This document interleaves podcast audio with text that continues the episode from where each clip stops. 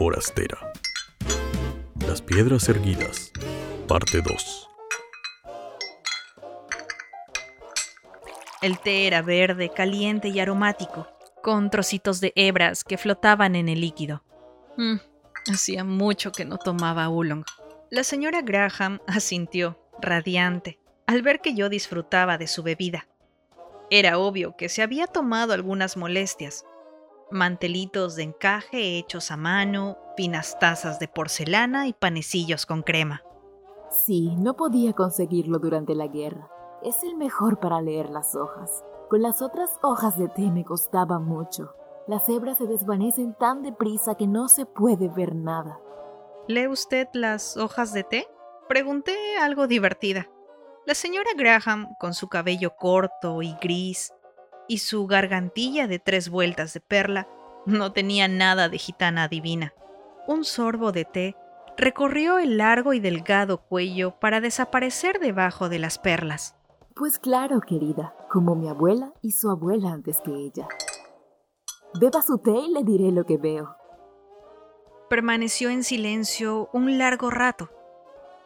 A cada instante ladeaba la taza para aprovechar la luz o la hacía girar para obtener un ángulo diferente.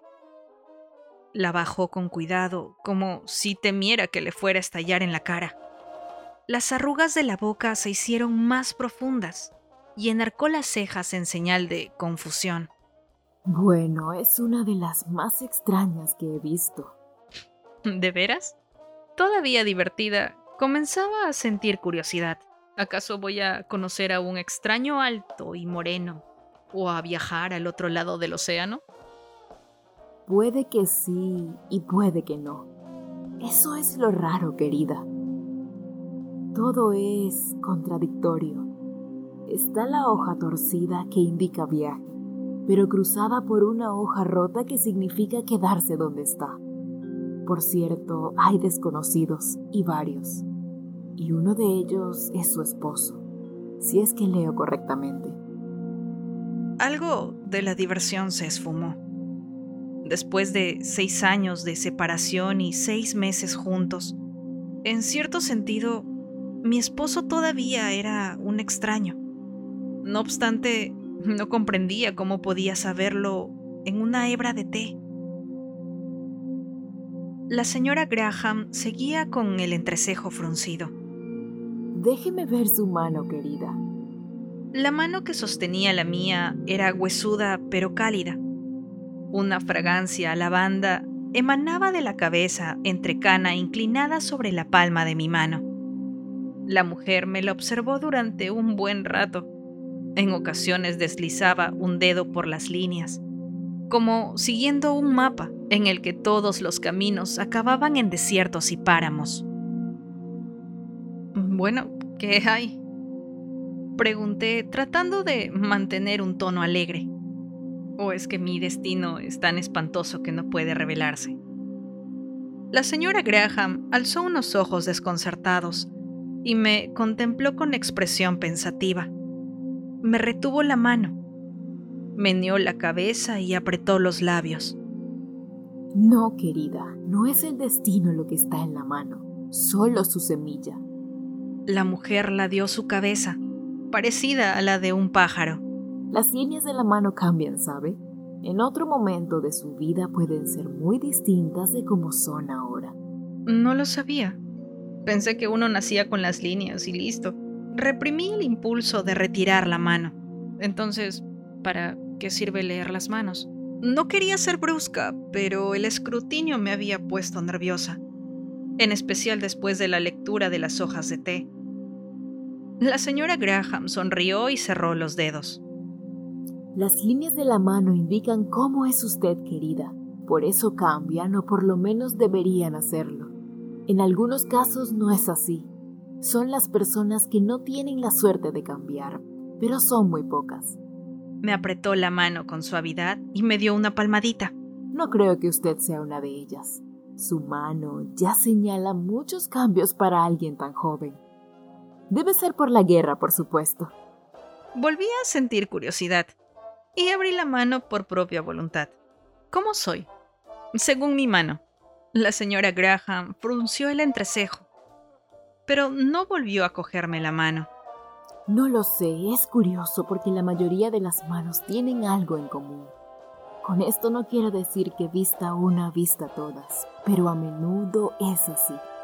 Hay patrones, ¿sabe? De pronto sonrió. Una sonrisa contagiosa tras la que asomaban unos dientes muy blancos, evidentemente postizos. Así trabaja una divina. Lo hago en la feria de la iglesia todos los años, o lo hacía antes de la guerra y supongo que volveré a hacerlo ahora. Una muchacha entra en la tienda y ahí estoy yo, con un turbante adornado con una pluma de pavo real del señor Donaldson y vestimenta de esplendor oriental, que vendría a ser la bata del vicario, amarilla con pavos reales por todas partes. De todos modos la miro mientras finjo que observo su mano y advierto que lleva una blusa abierta hasta el busto, perfume barato y unos aros que le llegan a los hombros. No necesito una bola de cristal para saber que tendrá un hijo antes de la feria del año siguiente. Aunque si la mano no tiene anillo, conviene predecir que se casará pronto. Entonces ni siquiera les mira las manos, excepto para ver si llevan alianza. Pareció sorprendida. Oh, por supuesto que sí, solo que en general ya se sabe de antemano lo que se va a ver. Señaló mi mano con la cabeza pero es la primera vez que veo este patrón. La línea del pulgar no debería cambiar mucho. Significa que usted tiene un carácter y una voluntad difícil de torcer. Me guiñó un ojo. Supongo que su esposo podría haberle dicho eso. Y esta otra también. Indicó el montículo debajo de la base del pulgar. ¿Qué quiere decir? Lo llaman el monte de Venus. Apretó los delgados labios, pero las comisuras se elevaron. En un hombre significa que le gustan las damas. En el caso de una mujer es diferente. Para decirlo con delicadeza le haré una predicción. Su esposo no se alejará mucho de su cama. Emitió una carcajada sonora y me ruboricé. La anciana ama de llave se encorvó otra vez sobre mi palma y me clavó un dedo índice aquí y allá para reforzar sus palabras. A ver, una línea de la vida bien marcada. Tiene usted buena salud y lo más probable es que la conserve. La línea se interrumpe, lo cual quiere decir que su vida ha cambiado mucho. Bueno, nos ha pasado a todos, ¿verdad? Pero en su caso es más sesgada de lo normal y está formada por tramos discontinuos. La línea del matrimonio está dividida. Es corriente. Significa dos bodas.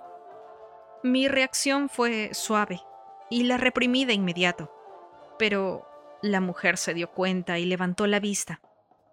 Pensé que probablemente era una adivina bastante inteligente. Sacudió la cabeza gris con un gesto reconfortante. No, no, jovencita, no quiere decir que le vaya a pasar algo a su hombre. Es solo que si algo ocurriera a usted, no se quedaría llorando y guardándole luto. Significa que puede volver a enamorarse si el primer amor se pierde. Entornó los ojos mientras examinaba mi mano y deslizaba una uña corta por la profunda línea del matrimonio pero la mayoría de las líneas divididas están cortadas y la suya se bifurca. Me miró con una sonrisa pícara. ¿Estás segura de que no es vígama, verdad? Negué con la cabeza, sonriente. No. ¿De dónde iba a sacar tiempo? Luego giré la mano para que viera el borde, junto al meñique. Me contaron que las marcas de este lado indican el número de hijos que se va a tener. Esperaba que mi tono no pareciera despreocupado. El borde de mi palma era tristemente liso. La señora Graham descartó la idea con un ademán displicente. Bah, después de tener una o dos criaturas pueden salir arrugas ahí. Pero lo más probable es que le aparezcan en el rostro. No prueba nada de antemano. ¿No? Sentí un tonto alivio al escucharla. Iba a preguntarle si las líneas profundas de la base de mi muñeca significaban algo una tendencia al suicidio? Pero el padre Wakefield nos interrumpió al traer las tazas vacías. Las dejó en la mesa y comenzó una ruidosa y torpe búsqueda en el armario, con obvia intención de que lo ayudaran. ¿Dónde está? Tal vez debe estar aquí. No, aquí no está. La señora Graham se puso en pie de un salto para preservar la santidad de su cocina. Apartó al padre y se dispuso a preparar una bandeja para llevarla al estudio. El vicario me separó a un lado. ¿Por qué no viene al estudio a tomar una taza de té con su esposo y conmigo, señora Randall? Hemos hecho un descubrimiento muy gratificante. Noté que a pesar de su compostura exterior, hervía la alegría por lo que habían encontrado, como un niño con una rana en el bolsillo. Era evidente que tendrían que ir a leer la factura de la lavandería, el recibo de un arreglo de botas o algún documento similar del fascinante capitán Randall. Frank estaba tan absorto en los documentos antiguos que apenas levantó la vista cuando entré en el estudio. Los depositó con desgana en las regordetas manos del vicario y se dio la vuelta para permanecer de pie, detrás del padre y espiar por encima de su hombro, como si no soportara la idea de alejarse de aquellos papeles ni siquiera un segundo. ¿Sí? Aventuré con cortesía mientras tocaba sin interés los sucios trozos de papel. Mm, sí, muy interesante. De hecho, la abigarrada letra estaba tan difusa y los trazos eran tan recargados que no parecía que valiera la pena descifrarla. Una hoja en mejores condiciones que las demás tenía una especie de escudo en la parte superior. El duque de Sandringham, ¿verdad? Pregunté mientras observaba el escudo con el leopardo y el lema debajo. Más legible que el texto manuscrito. Sí, así es. Se trata de un título ya extinto, ¿sabe? No lo sabía, pero asentí con expresión inteligente. Conocí a los historiadores y su comportamiento ante un hallazgo. Bastaba con asentir a cada momento y decir ¿de veras? o qué fascinante en los momentos apropiados.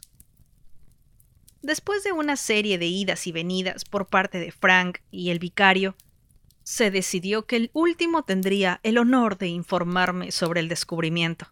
Era evidente que toda aquella basura indicaba que el antepasado de Frank, no solo sirvió Jack Randall, el negro, no había también sido solo un gallardo soldado duque. de la corona, sino que también un agente secreto y de confianza del duque de Sandringham.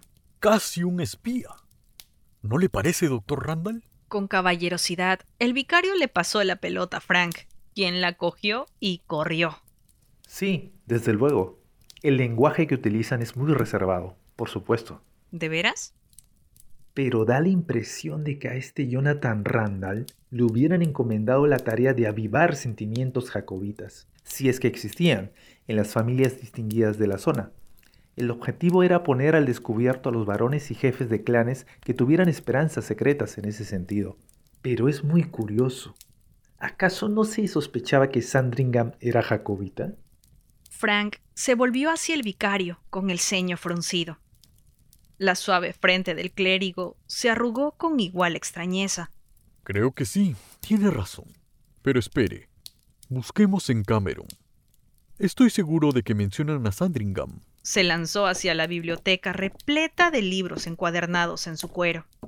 Fascinante, murmuré y dejé que mi atención se desviara hacia la enorme plancha de corcho que cubría una pared del estudio desde el suelo hasta el techo. Debo haber puesto los papeles por aquí. Estaba repleta de una increíble variedad de cosas. tenía en la mano. En Creo su mayoría, aquí, sí. Papeles de todo Aquí tipo. está. Recibos del gas, correspondencia, avisos del Consejo Diocesal, páginas de novelas, notas con la letra del vicario. También había pequeños objetos, como llaves, tapas de botellas, y lo que en apariencia eran trozos de coches en miniatura, sujetos con chinchetas e hilo. Según Eché este un vistazo a los objetos, al mismo tiempo que trataba de seguir el curso del debate a mis espaldas. Entonces era jacobita. El duque de Sandringham probablemente fuera jacobita, decidieron. Veamos su escudo. Un árbol genealógico captó mi atención. Lo habían colocado con gran cuidado en ¿Eso un sitio es especial ¿Un lirio? y tenía cuatro chinchetas, una en cada esquina. No, Creo que es una flor. La parte superior del árbol incluía nombres que databan a principios del siglo XVII. Pero lo que me sorprendió fue el nombre escrito al final. Roger W. Mackenzie Wakefield. Perdón, ¿es este el árbol genealógico de su hijo? ¿Cómo? Oh, sí, sí, lo es. Distraído, el vicario se me acercó, resplandeciente otra vez. Descolgó la hoja de la pared con ternura y lo apoyó sobre la mesa frente a mí. No quiero que olvide a su propia familia. Se trata de un linaje bastante antiguo, de alrededor de 1600. El dedo regordete siguió la línea de descendencia casi con veneración. Le di mi apellido porque me pareció lo más apropiado, dado que vive aquí. Pero no quería que olvidara su origen. Hizo una mueca de humildad. Me temo que mi familia no es la gran cosa desde el punto de vista genealógico. Muchos vicarios y sacerdotes, con algunos libreros esporádicos para variar. El rastro se pierde alrededor de 1762. No eran muy buenos para llevar registros, ¿sabe? Concluyó y sacudió la cabeza con expresión de reproche por la desidia de sus ancestros. Ya era tarde cuando por fin salimos de la vicaría. El párroco nos despidió con la promesa de que llevaría las cartas al pueblo para fotocopiarlas a primera hora de la mañana. Frank parloteó alegremente sobre espías y jacobitas durante gran parte del trayecto de regreso a la pensión de la señora Bird. Al final, no obstante, reparó en mi silencio. ¿Qué te pasa, cariño? ¿No te sientes bien? El interrogante encerraba una mezcla de preocupación y esperanza.